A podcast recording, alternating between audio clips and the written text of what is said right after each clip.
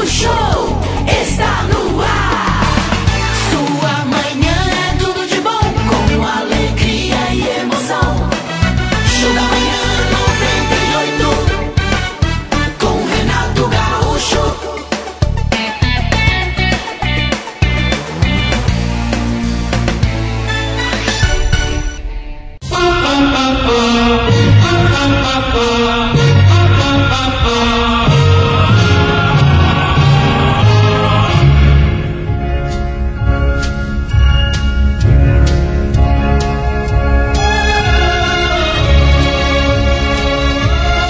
pessoas que admiram o sucesso de outras e lamentam não ter a mesma sorte, o mesmo talento, não ter nascido com a mesma estrela.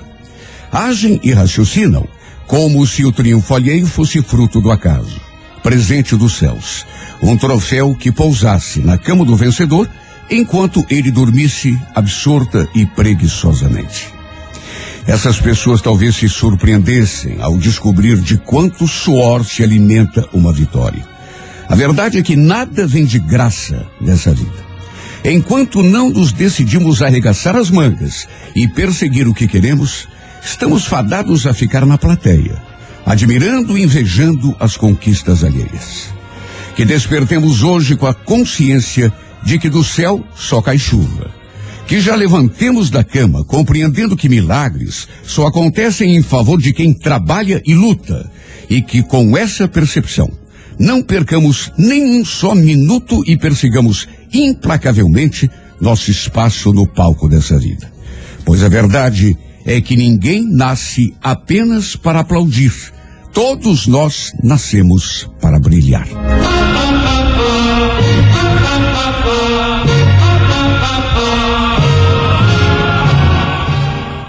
Hoje é dia 5 de fevereiro, dia do. Você sabe que hoje é dia do datiloscopista? Datiloscopista. É, é, Traduza, Renato. É dia também do dermatologista. Chegou a rimar, hein? Ó. E dia do maquinista. Não, eu tô brincando. Aí já era demais. O é dia. datiloscopista, só para o ouvinte saber, é aquele é, é, que profissional. tira a pressão da. Ah, a pressão tá. não, as, as digitais, Digitais, é, exatamente. das pessoas. E hoje também é dia nacional da mamografia. Mamografia. É, mamografia. Exame importante para prevenir o câncer de mama. Sem dúvida. Olha, a pessoa que nasce no dia 8, desculpa, no dia 5 de fevereiro, tem muita capacidade mental, imaginação fértil, qualidades que a levam a enxergar com facilidade soluções criativas que a maioria das pessoas leva um pouco mais de tempo para perceber. Apesar de inteligente, está sujeita a se deixar influenciar por pessoas negativas. E por isso deve ser prudente e saber se cercar de gente positiva. Seu temperamento é um tanto instável e seu estado de humor às vezes muda repentinamente e sem motivo aparente, embora essas quedas de astral sejam normalmente de curta duração e não cheguem a comprometer a sua disposição. É um tanto geniosa a pessoa do dia 5 de fevereiro, viu? E por vezes chega a parecer teimosa, principalmente quando se trata de defender sua independência. Pode obter êxito nas artes ou em qualquer atividade em que possa aproveitar sua inventividade e suas ideias originais. Também nasceram no dia eh, 5 de fevereiro, ninguém menos, rapaz do céu. Eh, o que tinha de jogador de futebol famoso, que nasceu no dia 5 de fevereiro, só craque. Neymar, faz aniversário hoje. Carlitos Teves, Teves também? também. E só. como se não bastasse, o português Cristiano Ronaldo.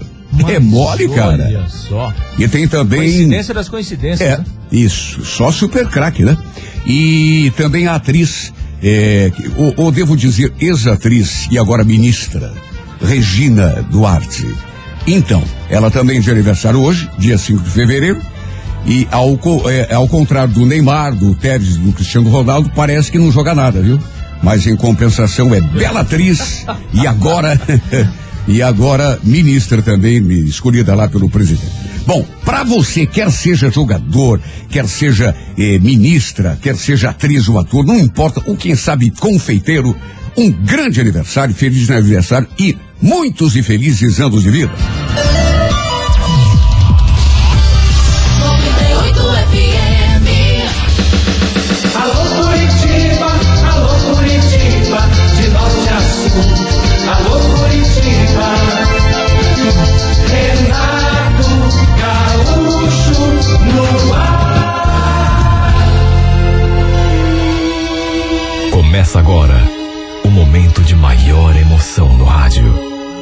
98 FM apresenta A Música da Minha Vida com Renato Gaúcho. Quando eu estou aqui, eu vivo esse momento lindo.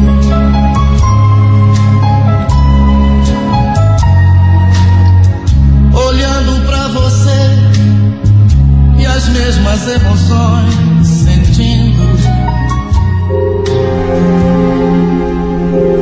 Ontem contamos a segunda parte da história de Débora Iva, fazendo uma breve retrospectiva.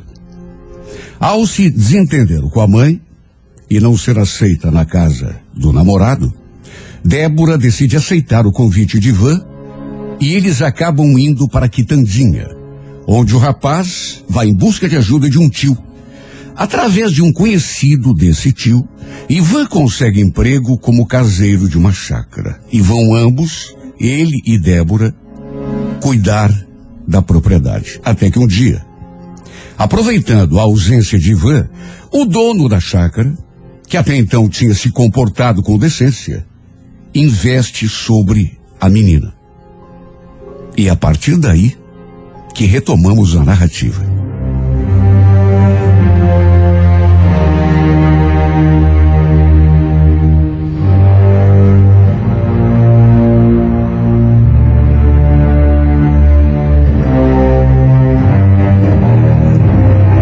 Perguntou do meu marido, assim de brincadeira, porque os dois tinham saído juntos. E foi então que eu perguntei. Mas, falando sério, onde que ele está? Para minha surpresa, ele respondeu que o Van tinha ficado na cidade, terminando o tal serviço que ele tinha passado. E que depois iria buscá-lo. Aí fez um comentário sobre o cheiro da comida que eu estava fazendo. Falou que estava morrendo de fome. E foi se aproximando do fogão. Eu pensei que ele fosse olhar o que tinha das panelas. Só que, para o meu espanto, ele nem olhou na direção das panelas, veio direto assim, se aproximando de mim, levantou a mão e começou a acariciar o meu rosto.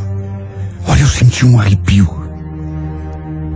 porque eu percebi o que estava acontecendo, mesmo sem ainda acreditar. Tanto que pensei comigo, meu Deus, de novo não. Será possível que. Olha, eu senti um pavor tão grande naquela hora. Porque imagine, estávamos apenas nós dois ali. Meu marido, na cidade. Sem nem imaginar o que estava acontecendo.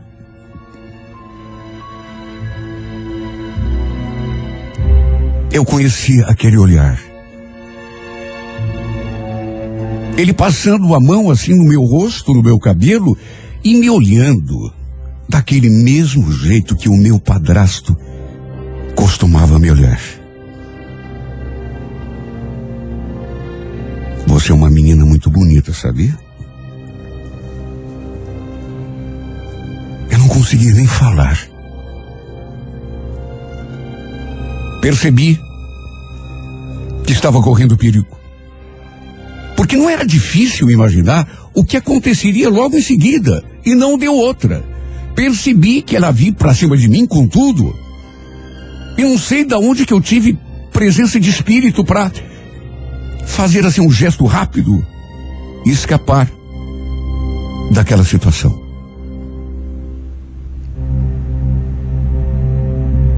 Ele sorriu, visivelmente constrangido e contrariado. E para minha sorte, se afastou do fogão. Puxou uma cadeira e sentou ali perto da mesa. Aí perguntou se ainda tinha café.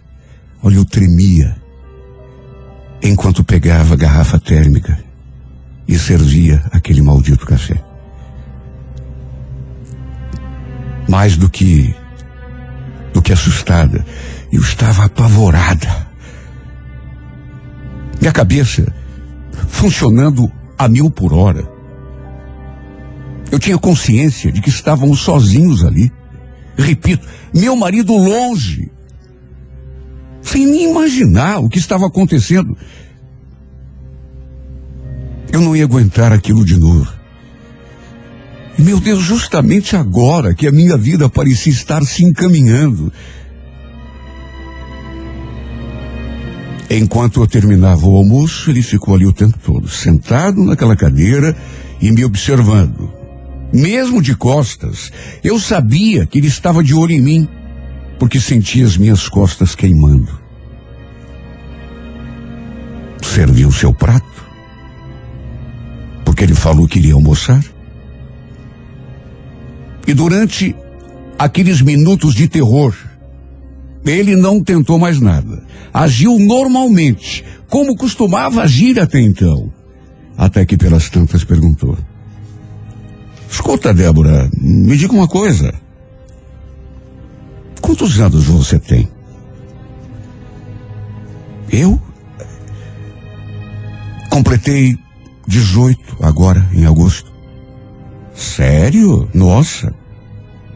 Pensei que você tivesse pelo menos uns 20, 21. Mas e você e o Ivan, vocês estão juntos há muito tempo? Hum, acho que uns oito, nove meses, talvez. Você deve gostar muito dele, né? Pra vir morar aqui, nessa chácara. Sim, porque normalmente menina assim da tua idade quer mais é saber de balada, de shopping. Ele ficou ali conversando comigo. E eu naquela agonia, naquela angústia. Até que pro meu alívio, ele levantou da cadeira e falou que ia buscar o Ivan. Só que para minha surpresa, em vez de sair pela porta, se aproximou assim de mim, me estendeu a mão. Bom, até aí tudo normal. E fez uma coisa que até então não tinha feito. Me deu um beijo no rosto. E me olhando daquele mesmo jeito, com aquele olhar de cobiça, aquele olhar de desejo que me deixava apavorada, que Deus me perdoe com aquele olhar de tarado. Até que pro meu alívio, quando eu já estava até me preparando para me defender, virou as costas e foi embora. Olha, eu cheguei a cogitar contar pro Ivan o que tinha acontecido. Só que eu fiquei com um medo tão grande, porque imagine se eu contasse para ele, eu tenho certeza de que o Ivan não ia deixar barato. Então fiquei com medo da reação dele. Imagine. Se ele fosse tirar satisfação com o patrão, o que iria acontecer? A gente não podia se desentender com ele. Estávamos tão bem ali naquela chácara, e de mais a mais. Ele precisava do emprego. Nós dois precisávamos de um lugar para ficar, mais do que de emprego. Foi só por isso que me calei. Só que, infelizmente, aquela foi a primeira vez. A primeira tentativa daquele homem. Sempre que aparecia na chácara, normalmente o Ivan estava na lida e ele ficava ali conversando comigo.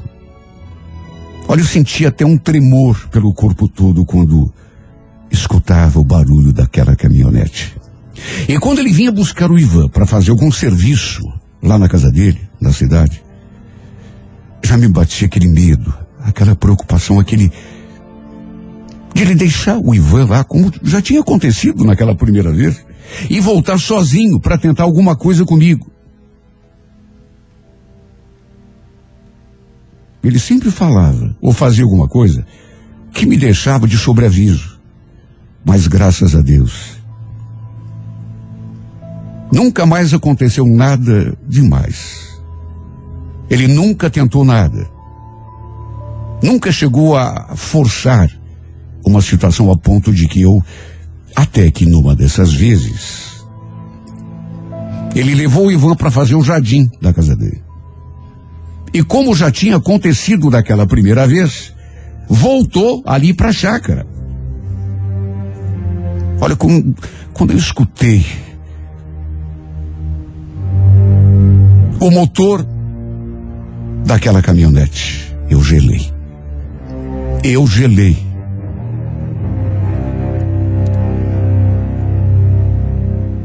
E tremi. Durante todo o tempo que custou ele chegar, estacionar o carro e entrar. Fiquei de olho na porta, com o coração batendo descompassado, apavorado. Aí estranhei quando ele apareceu assim na porta e entrou com algumas sacolas. Bom dia, Débora. Ó, comprei umas coisinhas para você aqui, viu? O, o Ivan falou que você não tem muita roupa. Dá uma olhadinha, vê se serve.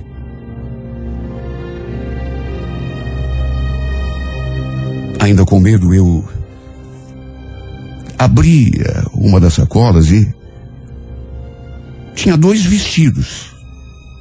Na outra, uma calça jeans, uma bermuda e duas camisetas. Eu não estava esperando. Na verdade, eu estava esperando uma coisa e aquilo me surpreendeu. Mesmo assim, depois de olhar, eu falei que não precisava. E então ele perguntou se eu não iria provar. Provar? É, para ver se serve. Não, hum, acho que não precisa. Eu vou usar de qualquer maneira, até porque se ficar grande, qualquer coisa. Mas eu faço questão. Sabe aquele tipo de situação que você não consegue imaginar um jeito de escapar? Eu sabia o que ele estava querendo.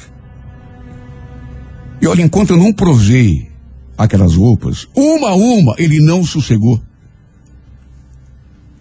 Só que ainda tinha mais.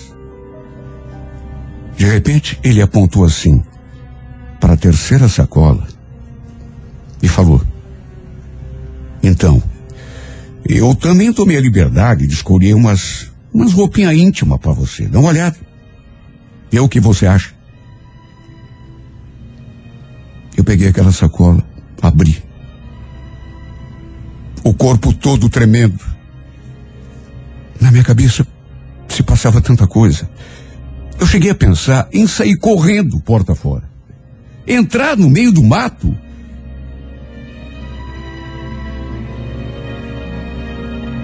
Vi que tinha três conjuntos de lingerie dentro daquela sacola. Um branco, um preto e um vermelho. E tinha também uma camisola. Olha só Deus para saber o meu constrangimento. Eu agradeci. Só que para o meu espanto, porque eu não pensei que ele fosse chegar tanto, ele prova para ver se ficou bom. Não, não precisa. É, é, acho melhor prova assim. Não precisa ficar com vergonha. Você tem um corpo tão lindo. Prova. Meu Deus, imagine se eu iria provar aquelas peças. Até porque não era só entrar lá no meu quarto, provar e me olhando no espelho. Ele ia querer ver. Eu jamais ficaria vestida só de calcinha e sutiã na frente daquele homem.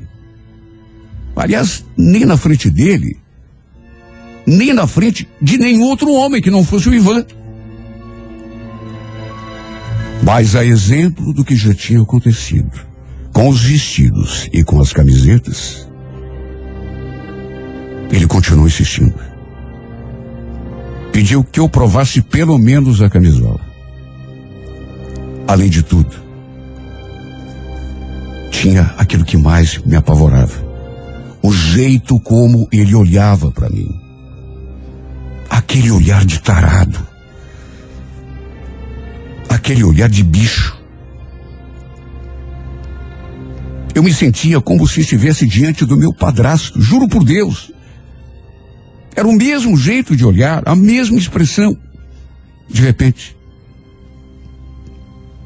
vendo que eu realmente não ia provar aquelas aquelas lingeries, ele falou uma coisa que olha, se é que era possível, me deixou ainda mais assustada. Com você bobinha, Débora. Será que você não percebe que eu poderia te dar uma vida de rainha se você quisesse? Você é tão bonita. Se a gente se entendesse. Você nem precisava largar do Ivan. Eu podia te cobrir de ouro. Pensa nisso. Falou aquilo para o meu espanto. Veio de novo para o meu lado e fez aquilo que eu tanto temia. E que até então não tinha acontecido ainda. Dessa vez ele veio com tudo e tentou me agarrar à força. Olha, eu sinceramente não sei de onde tirei força para me livrar dos braços daquele monstro. Até gritar eu gritei. Fiz de tudo, mesmo sabendo que não tinha ninguém me ouvindo, que ninguém poderia vir em meu socorro. Eu gritei por socorro. Eu gritei por ajuda.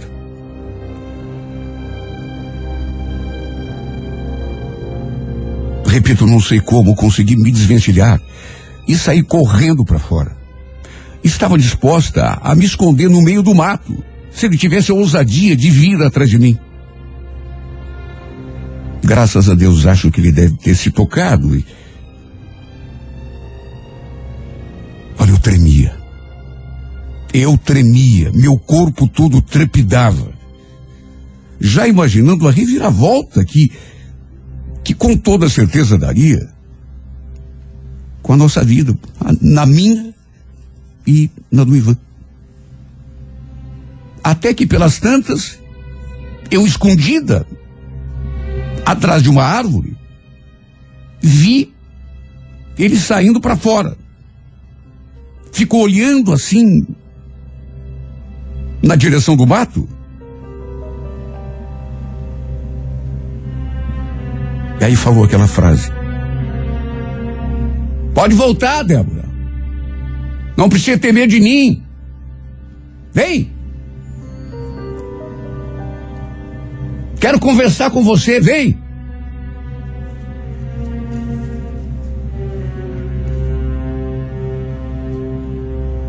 Eu sem saber o que fazer, eu saí de trás daquela árvore e fui até o meio do caminho. E apavorado do jeito que estava, não me restou nenhuma alternativa senão falar. O senhor pode falar daí, eu, eu não vou me aproximar mais. Ele então pediu desculpas, assim, à distância. Falou que tinha perdido a cabeça. E pediu que eu não comentasse nada com o Ivan. Eu não respondi. Até porque, dizer o que, meu Deus? Estava tão assustada, estava tão apavorada, até que ele entrou na caminhonete e eu ergui as mãos para o céu quando ele se foi. À tarde, não foi ele quem trouxe o Ivan para casa. Meu marido veio com outra pessoa, um outro funcionário do velho. Naturalmente, quando me viu, ele percebeu que eu estava esquisita. E como não estaria, meu Deus? Perguntou o que tinha acontecido? Eu acho que, aliás, eu acho não. Ele não devia fazer nem ideia do comportamento do nosso patrão pelas costas dele. Até porque eu nunca tinha comentado nada, de medo.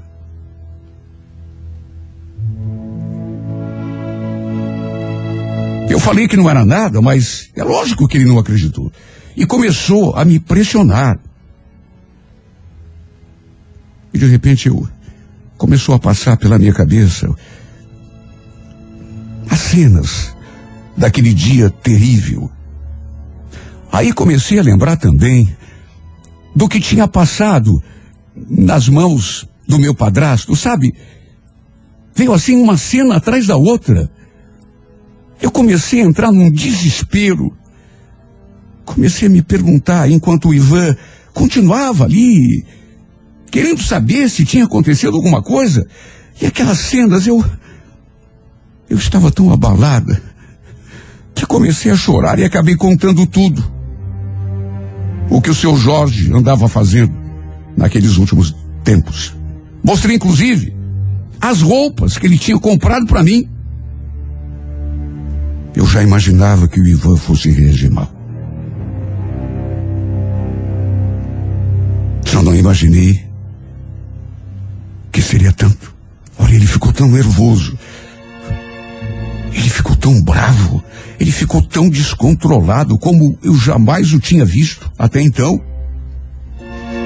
Eu vou atrás desse velho, eu vou matar esse desgraçado. A ousadia desse cara. Pelo amor de Deus, Ivan. Você não pode, não aconteceu nada. Eu. Não aconteceu nada? Como que não aconteceu nada? Eu vou socar esse sujeito.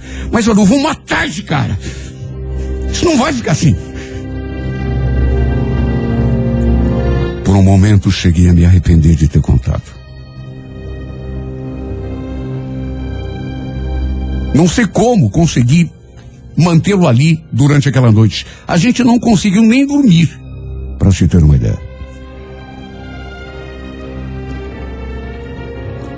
Quando pela manhã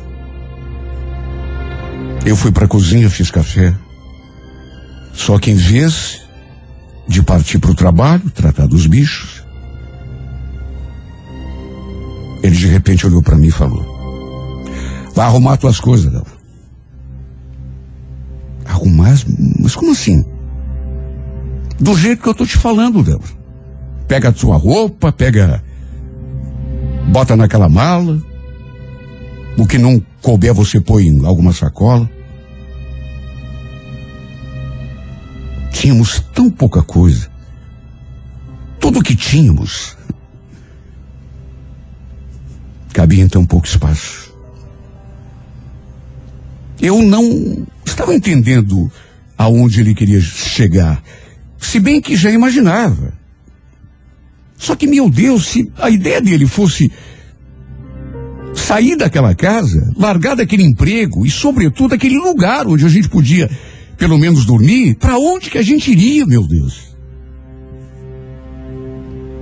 Mas ele estava tão revoltado que, pelo jeito, não iria querer nem receber os dias trabalhados.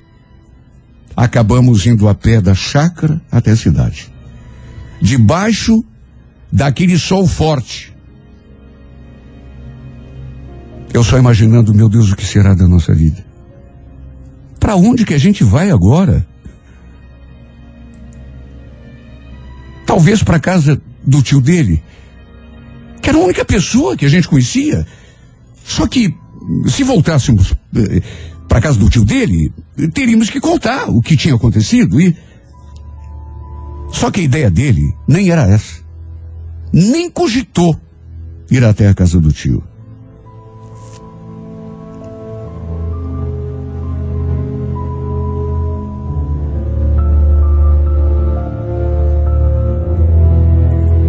Eu estava morrendo de sede e de fome.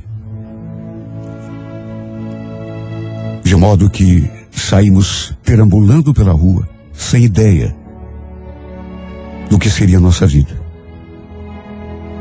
Passamos, na verdade, o dia todo perambulando,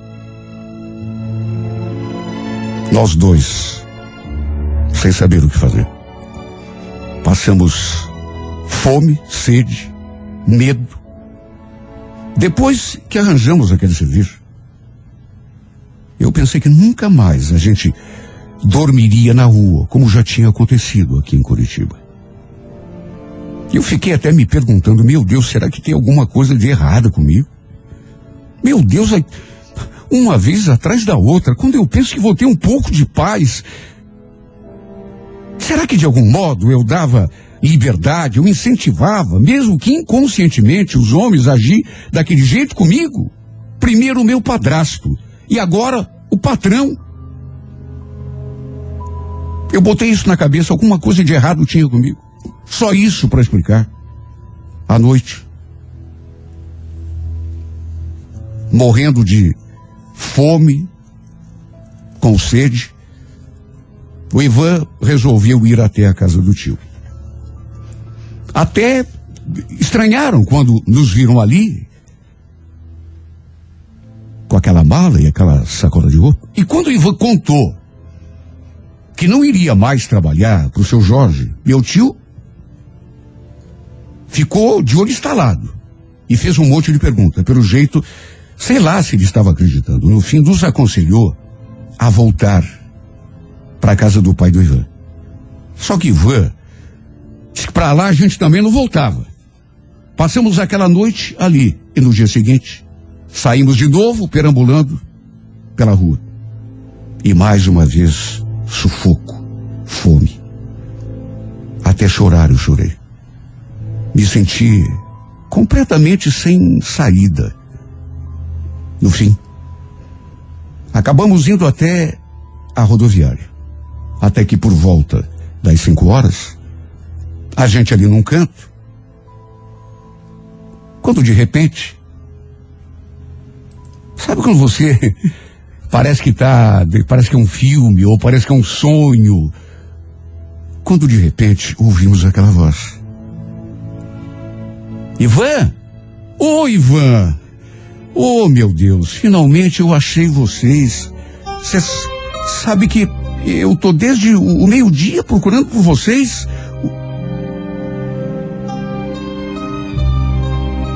A gente olhou na direção daquela voz e, na verdade, nem eu, nem ele, nem o Ivan, nenhum de nós dois acreditou. Era o pai dele. Ele nos contou que seu irmão, o tio do Ivan, tinha ligado para avisar sobre o que estava acontecendo. E ele então resolveu ir até Quitandinha nos buscar. Olha, foi a maior surpresa de toda a minha vida. O Ivan ainda fez jogo duro, até porque estava tão magoado com o pai. Diz que não iria ficar onde eu não era bem-vinda. E foi então que o velho falou que tinha ido buscar nós dois. Que iria permitir que eu ficasse morando na sua casa. Que inclusive nos daria ajuda no que fosse necessário. Até para construir um puxado nos fundos da casa para a gente morar. Sabe quando você não acredita? Não. Eu não sabia se ria ou se chorava. Acabamos voltando a Curitiba naquele mesmo instante. Quer dizer, antes fizemos um lanche que o meu sogro financiou, porque a gente estava morrendo de fome. Também puder, não tínhamos comido nada o dia todo. Olha, eu estava tão sem esperança, estava tão desacorçoada que juro, se alguém me dissesse que aquilo iria acontecer, eu não acreditaria. Aí de uma hora para outra, aconteceu um milagre. Ficamos morando como marido e mulher ali no quarto de solteiro do Ivan, pelo menos nos primeiros tempos. Estive até na casa da minha mãe depois. Conversei com ela, inclusive. Até porque o pai do Ivan quase me exigiu que eu fizesse isso. Só que não sei, eu eu não senti que minha mãe tivesse mudado de ideia em relação àquilo que, que tinha acontecido, em relação àquilo que eu contei, de certo modo. Eu até entendo. Ela gosta muito dele. Quem sabe até tem acreditado em mim. Mas por medo de perder aquele traste do Claudinei, Deve ter preferido fingir que não entendeu ou que não acreditou. De todo modo, não importa. Eu e o Ivan começamos uma vida nova a partir daquele dia. Duas semanas depois, ele arranjou emprego no mercado. E a gente foi tocando a vida. Já estávamos começando a construir o puxado nos fundos do quintal do meu sogro. Quando tivemos a melhor de todas as surpresas, eu descobri que estava grávida. Imagine, meu Deus, a alegria minha, do Ivan e de todo mundo ali naquela casa. Até meu sogro ficou emocionado. Imagine se não ficaria. Era o seu primeiro neto. Deus nos abençoou com esse presente. Sabe quando eu olho para trás e penso em tudo o que aconteceu e juro por Deus, essa carta talvez pareça longa a quem está escutando, mas eu não consigo contar a metade do que aconteceu. De tanta coisa ruim que encontramos pelo caminho. Tanto que, repito, quando olho para trás, juro que não acredito que passei por cima de tudo. Foi preciso passarmos fome, sede, frio, medo, dormirmos debaixo de marquise, mas juro, valeu a pena. Para chegarmos a esse momento glorioso, juro por Deus que valeu a pena. Eu passaria por tudo de novo, se preciso fosse. Porque realmente valeu a pena. Quando fomos abençoados com esse presente de Deus que é o bebê,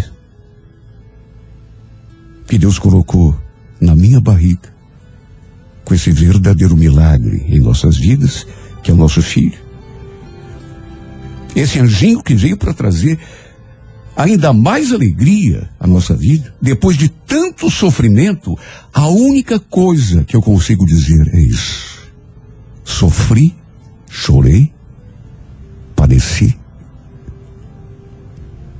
O pão que o diabo amassou, mas juro por Deus, valeu a pena. Non ho più paura di te, tutta la mia vita sei tu. Vivo di respiri che lasci che consumo mentre sei via. Non posso più dividermi il mare. Non posso più restare ferma ad aspettare.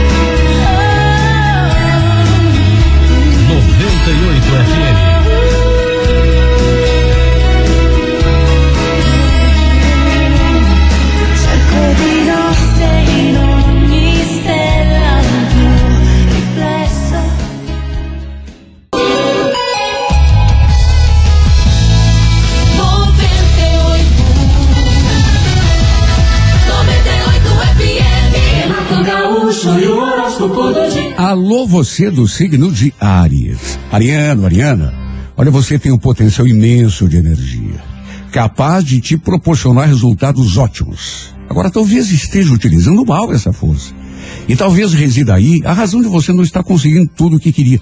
Porque concentrar a tua atenção toda num assunto de cada vez, numa atitude de cada vez, por resultado aparecer.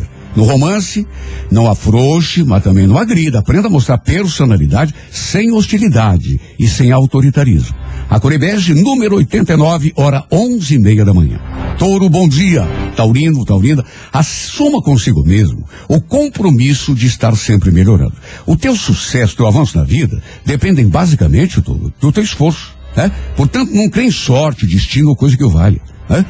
Acredite sim na tua força de vontade, na tua determinação. No romance, enfrente qualquer situação com segurança. Charme e carisma você tem de sobra. Viu? A cor é violeta, número 41, horas seis da tarde. Gêmeos, bom dia. Olha, Geminiano, pensamentos e emoções muito úteis quando a gente os domina, mas muito perigosos quando tomam conta da gente. Portanto, né? É, tome cuidado com o que anda sentindo e com o domínio da tua mente. No romance, vá luta se quer alguma coisa é, mudando, acontecendo, até porque felicidade não é milagre, não, viu? Felicidade é consequência de procura, de iniciativa. Core Vermelha, número 45, hora 11 da manhã. Alô, Câncer. Câncer não deixe nada te fazer desistir daquilo que quer, viu? A pessoa que tem grandes sonhos é sempre mais forte do que as outras, mas tem que dar mais duro também. Verdade é essa, né?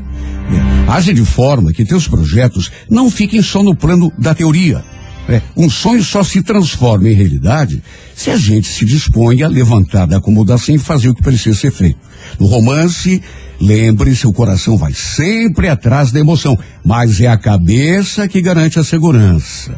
Cor é laranja, número 17, hora 10 e meia da manhã. Bom dia para você de Leão. Leonino, Leonina, procure ficar neutro diante de palavras e atitudes alheias, sobretudo se por uma razão ou outra puderem influenciar negativamente a tua disposição.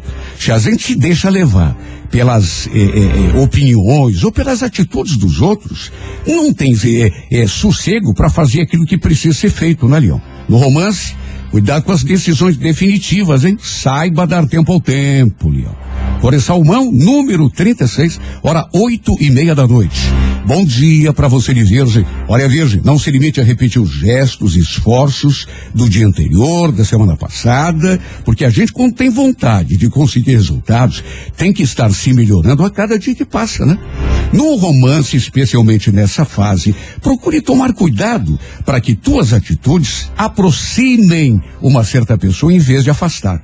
Que é o que a gente faz às vezes, até mesmo sem perceber. A cor é prata, número 15, hora favorável, quatro da tarde. Alô, você de Libra? Olha, Libra, colabore com a convivência, não se deixando aborrecer tanto por atitudes alheias que talvez nem tenham a importância que você lhes está atribuindo. Tudo melhora quando a gente se torna menos melindroso, né? Mais tolerante. No romance, não admita que confundam teu lado doce, né? Com fraqueza. Tem gente que confunde e aí quer montar cavalinho. Cuidado. Coré Dourada, número 12, hora 10 da manhã. Alô, escorpião. Escorpião, procure tornar-se a pessoa mais positiva que você conhece. E dessa forma, acredite, você estará atraindo todas as boas influências do mundo para realizar os teus sonhos. Não tem é, é, é, caminho melhor, né? É, é, tática melhor do que essa. É pensar positivo e esperar sempre o melhor. No romance, não se julgue precipitadamente, nem leve tudo a ponta de faca. A Coré Bordeaux, número 26, hora favorável, sete da noite. Alô, Sagitário, analise fatos e possibilidades antes de qualquer decisão importante, mas uma vez decidido, não fique divagando ou questionando o caminho escolhido. É, a gente tem que ter decisão. Pensa antes, mas uma vez pensado, bota a mão na massa. No romance, lembre-se de que uma conquista depende de planejamento também. Saiba escolher as palavras e atitudes adequadas. A Coreia Azul, número 81, hora favorável, duas e meia da tarde. Alô, você de Libra. Olha, Libra, é, colabore com a convivência, viu? É, não se deixe aborrecer tanto por atitudes que talvez nem tenham a importância que você está dando. No amor, não admito que confundam teu lado doce com fragilidade. Cor dourada, número 12, hora 10 da manhã. Alô, Capricórnio, bom dia. Capricórnio, cuidado com as emoções que você deixa se instalar no teu espírito, né? Coisas como perder confiança e ficar com pena de si mesmo, por exemplo. Nossa, você não tem ideia do que isso prejudica os resultados da nossa vida. São as piores pragas a que um ser humano pode sucumbir na vida. Essa coisa de sentir pena de si mesmo, se julgar incapaz. Cuidado com isso. No romance, atenção, faça o que estiver a teu alcance para agradar, mas também não se diminui, até porque amor é aquela velha estrada de dois sentidos. Tem que ir um pouco, vir outro pouco. Mais ou menos na mesma intensidade. Senão, a Coré Verde, número 89, hora onze e meia da manhã. Olha, Aquário, bom dia. O mais importante para o teu sucesso nessa fase será reconhecer e valorizar as próprias qualidades. Mesmo que uma circunstância ou outra esteja talvez fragilizando a tua autoconfiança. Coisa que acontece de vez em quando. Né? No romance, mostre definição. Primeiro passo para a felicidade é saber com certeza o que a gente realmente quer e precisa. A cor é vermelha, número 16, hora oito e meia da noite. Peixes, bom dia. Olha, Pisciano, procure evitar se sentir é, é, deslocado diante de uma situação ou diante de uma pessoa. né? O modo como a gente se sente acaba determinando as circunstâncias da nossa vida. Imponha-se uma consciência maior do teu valor e as pessoas à tua volta, você vai perceber, vão começar a também te valorizar mais. No romance, procure o equilíbrio. Nem se deixe dominar, eventualmente, nem tente impor sistematicamente as tuas vontades, as tuas opiniões. A Corebege, número 32, hora favorável, 5 da tarde. Bom dia! Bom dia! Bom dia! Da manhã 98. Alô Curitiba, alô Curitiba, de norte a sul. Alô Curitiba,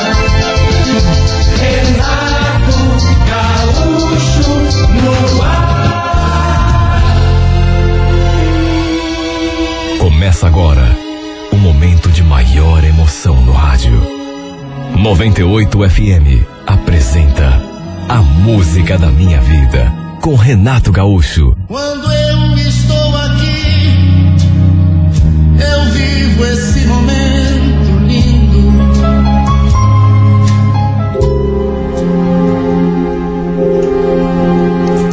uma sexta-feira e eu estava no ônibus voltando para casa. Quando recebi aquela mensagem, como recebia praticamente todos os dias naquele mesmo horário, uma mensagem do meu namorado. Ele queria saber onde que eu estava. Se já tinha saído da empresa, já estava indo embora. E eu respondi que sim. Estava chegando no ponto, inclusive. Foi então que ele pediu. Escuta, tem como você dar uma passadinha aqui em casa antes para a gente conversar que eu tenho um assunto importante para te falar.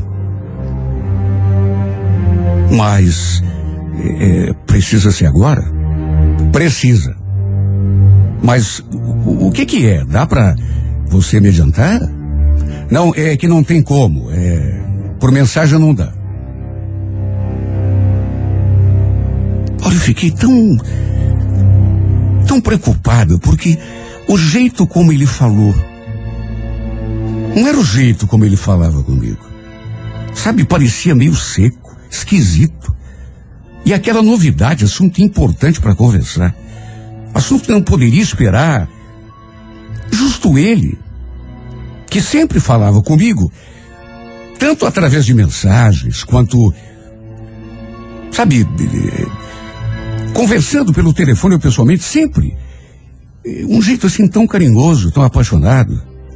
Ele sempre me chamava de amor. Era assim que ele se dirigia a mim. Olha, nem um beijo ele mandou no final. Como também era do seu costume. Será que tinha acontecido alguma coisa? Bom, pelo jeito tinha, né? Mas morávamos ali perto, a três quadras de distância. Só que assim que me aproximei da casa dele, eu estranhei. Porque ele já estava me esperando no portão. E o mais interessante é que não estava sozinho. Minha prima estava junto. Sabe, meu coração já bateu um pouco mais forte. O que será que Elisa estaria fazendo ali? Ela também morava perto, na esquina. Os dois, inclusive, eram muito amigos, mas eu não entendi o porquê daquilo. Os dois ali, na frente do portão, esperando por mim. Será que tinha a ver com aquela conversa que ele falou que precisava ter comigo? Só podia. Na verdade, o que estranhei mesmo não foi nem a presença dela ali com ele. Mas aquele, aquele clima esquisito, aquela atmosfera assim sombria que eu senti quando me aproximei.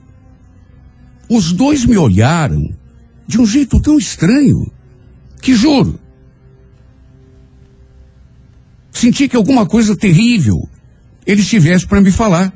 Me aproximei, cumprimentei os dois e nisso a Elisa falou: Bom, eu, eu- eu vou deixar vocês sozinhos e depois a gente se fala, tá bom? Sabe aquele clima pesado? Aquela coisa assim meio fantasmagórica. Mal cheguei e ela já foi saindo. E daquele jeito esquisito. Antes mesmo de dar um beijo no Ricardo, eu perguntei o que, que a Elisa estava fazendo ali com ele. O que os dois estavam conversando. Se tinha a ver comigo. Mas ele falou que não tinha nada a ver.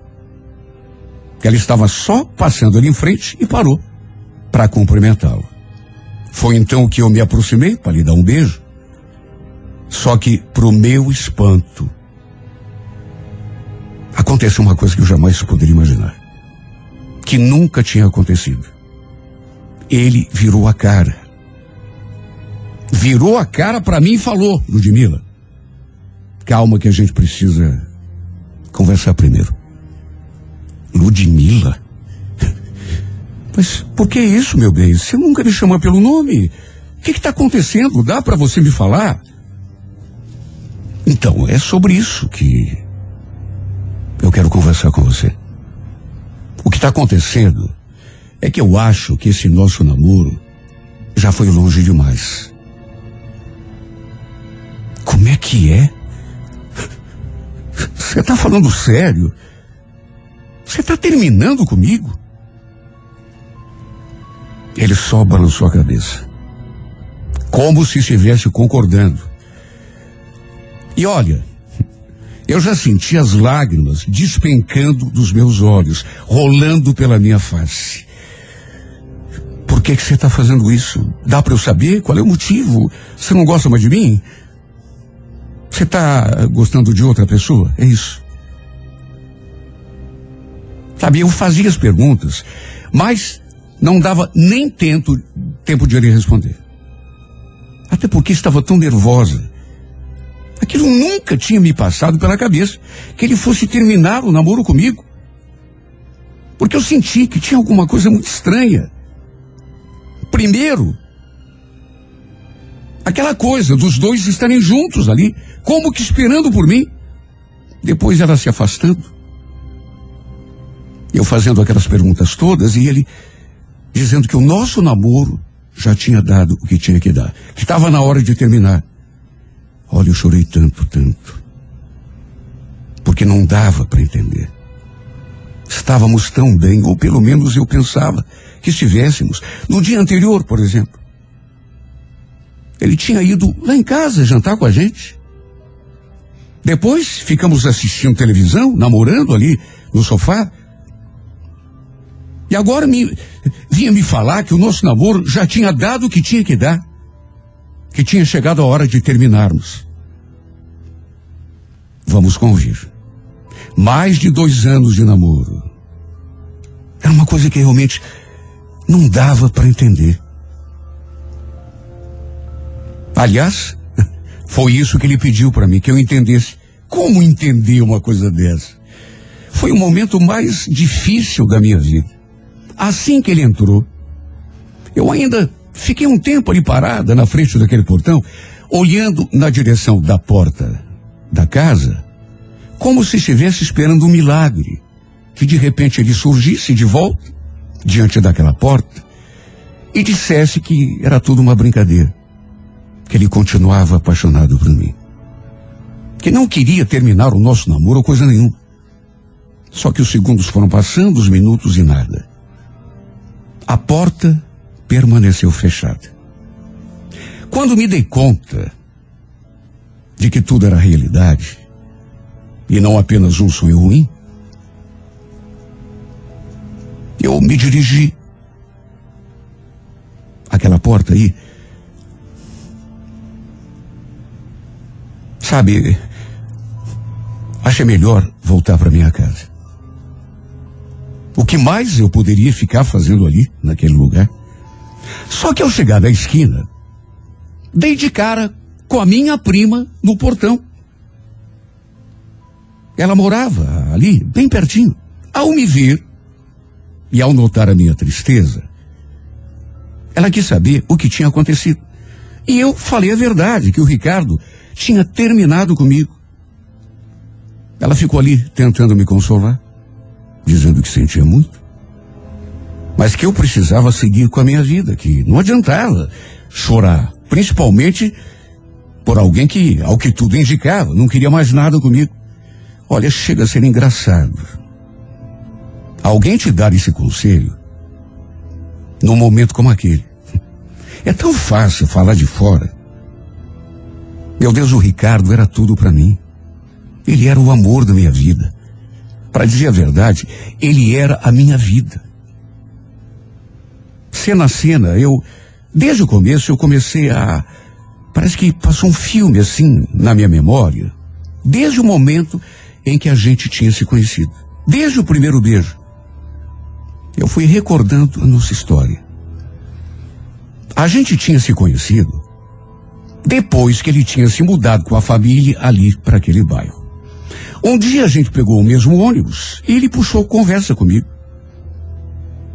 Ainda no ponto, nem tínhamos entrado no ônibus ainda. Depois pediu meu telefone, aí a gente passou a trocar mensagens. Até que rolou o nosso primeiro encontro. Sabe, tudo aconteceu assim tão rápido. Naquele nosso primeiro encontro, por exemplo, ele me levou a uma pizzaria e já naquela mesma noite trocamos o nosso primeiro beijo.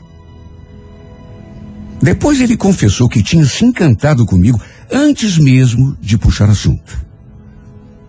Desde a primeira vez que tinha me visto, esperando pelo ônibus, no ponto.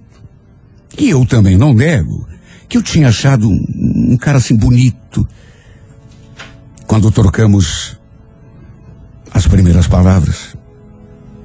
Só que nunca imaginei que fôssemos acabar eh, eh, namorando. Que eu fosse me apaixonar tão perdidamente quanto tinha me apaixonado. Sabe, ele me conquistou com tanta facilidade. E causou uma revolução tão grande na minha vida. Que eu, sinceramente, não consegui lembrar de como era a minha vida antes dele, antes da gente conhecer. Minha vida, na verdade, sabe, eh, tinha sido assim eh, um ensaio para a vida verdadeira que eu passaria a viver depois que a gente se encontrou. E agora ele tinha terminado tudo. E tudo daquele jeito, sem mais nem menos, sem uma explicação, da noite para o dia. Repito, no dia anterior, estava tudo tão bem entre nós, ele tinha jantado com a gente na minha casa. Depois, a gente ficou ali no meu quarto assistindo televisão. Até amor a gente tinha feito. Isso no dia anterior. Sabe, não dava para entender o que tinha acontecido para que ele tomasse aquela decisão tão absurda. Olha, o meu mundo ruiu. Foram os minutos mais terríveis que eu já tinha passado. Eu, sinceramente, nem sei como estava conseguindo caminhar até minha casa. Assim como também não sabia como seria a minha vida dali para diante. Ao chegarmos em casa, dali de fora, eu percebi que não devia ter ninguém, porque não havia nenhuma luz acesa. Até estranhei, porque a minha mãe não era de sair. E ela chegava cedo do serviço. Falei para Elisa que ela nem precisava entrar comigo, que podia voltar para casa dela numa boa, que eu iria ficar bem. Mas não sei por que ela fez questão de entrar. Acho que por notar que eu não estava no meu normal. Só que assim que abri aquela porta, repito, a casa eh, estava toda assim às escuras. Mas assim que entrei pela porta, antes mesmo que eu colocasse o dedo no interruptor para acender a luz,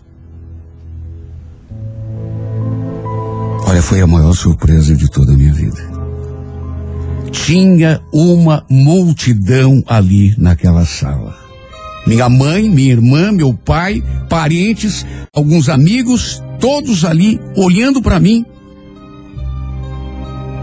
Numa fração de segundo eu me perguntei em pensamento, o que que, o que que tá acontecendo, meu Deus? Será que tá todo mundo sabendo que ele terminou comigo e... Foi isso que me passou pela cabeça. Por mais absurdo que possa parecer, que estivesse todo mundo ali já sabendo que o meu namoro tinha terminado e todo mundo para me consolar. Só que aí eu olhei assim pro lado e vi que o Ricardo também estava ali. E olhando para mim, e aquilo foi a coisa mais esquisita do mundo.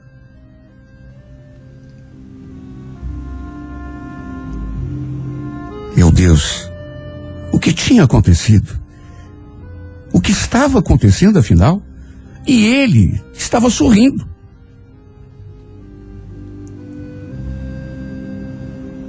Me olhando com aquela, aquela cara assim de, de felicidade. Pensei comigo, que será que está vendo? Será que eu morri de tristeza e acordei no paraíso? Juro que não estava entendido nada. De repente, todo mundo veio pro meu lado, me parabenizando. Eu ali, feito uma idiota, perdida no meio daquela confusão.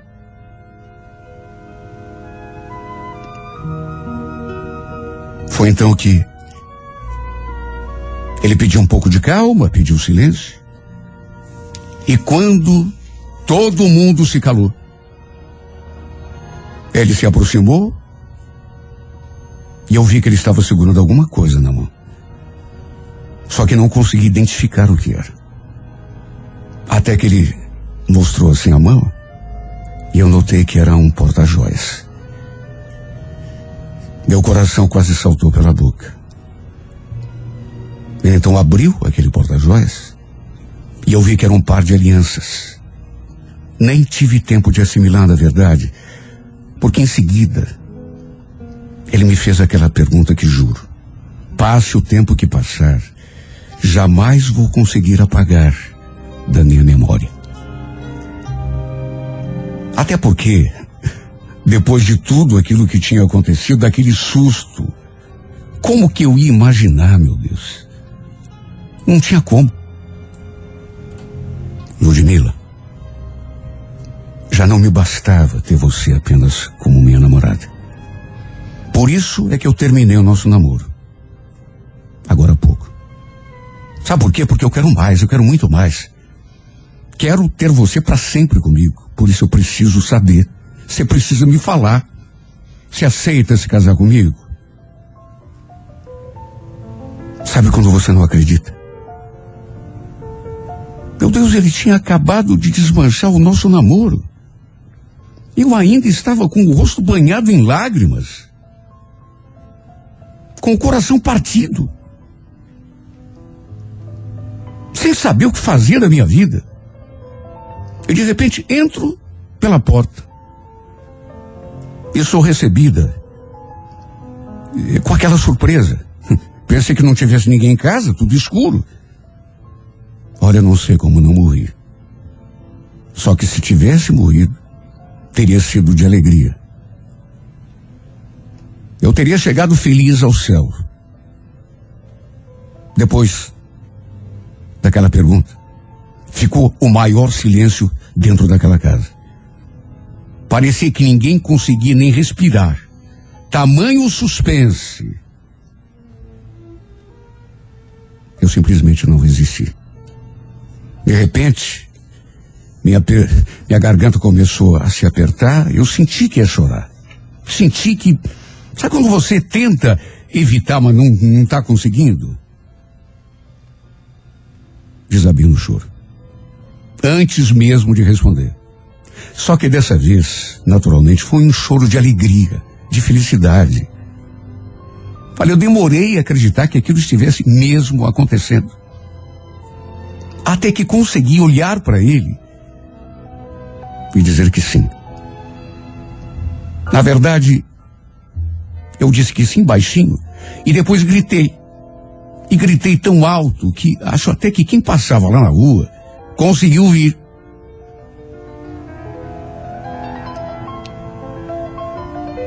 Aquele foi sem dúvida o momento mais sublime de toda a minha vida. Ele então, sem desfazer aquele sorriso, tirou a aliança de compromisso que eu tinha no dedo e substituiu por aquela de noivado. E depois me deu um beijo tão apaixonado que quase me sufocou. E depois pediu desculpa. Mas olha, juro por Deus, mesmo sentindo aquelas coisas maravilhosas que eu nunca tinha sentido com tanta intensidade, juro por Deus, eu depois que tudo, eu fiquei tão brava com ele. Mesmo ele pedindo desculpa. Sei que você ficou triste. Mas é que eu queria te fazer uma surpresa. Surpresa? Você quase me mata. Eu quase morri. Meu coração quase parou de bater. Será que não tinha um jeito mais. Para mim também foi difícil fazer o que eu fiz. Acredite. Mas o importante é que agora você sabe. Aliás, já faz tempo que você sabe que você é mulher da minha vida. Eu só quero tornar isso assim oficial. E quer saber uma coisa? Eu não, eu não ouvi quando você respondeu. Dá para você repetir? Você quer se casar comigo? Ser minha para sempre? Meu Deus, todo mundo já sabia daquela surpresa. Inclusive, a danada da minha prima. Eles quase me mataram de susto. Todo mundo de combinação. A Elisa, por exemplo, estava lá no portão conversando com ele para acertar os detalhes, porque era ela que iria me esperar na frente da casa dela, porque sabia que eu passaria por ali. Aí ia disfarçar, me distrair, até que ele conseguisse terminar o combinado. E eu acabei chegando um pouco antes da hora. Nem era para eu ter encontrado a Elisa ali na frente da casa do Ricardo.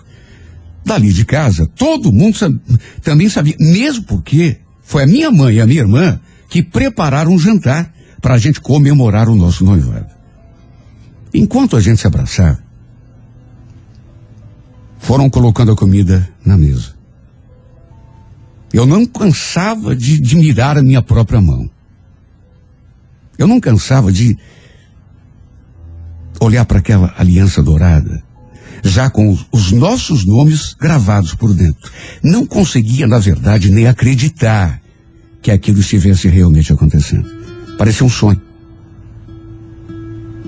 Eu tinha sido conduzida do inferno ao paraíso, a mais assim em questão de segundos. Ria e chorava ao mesmo tempo.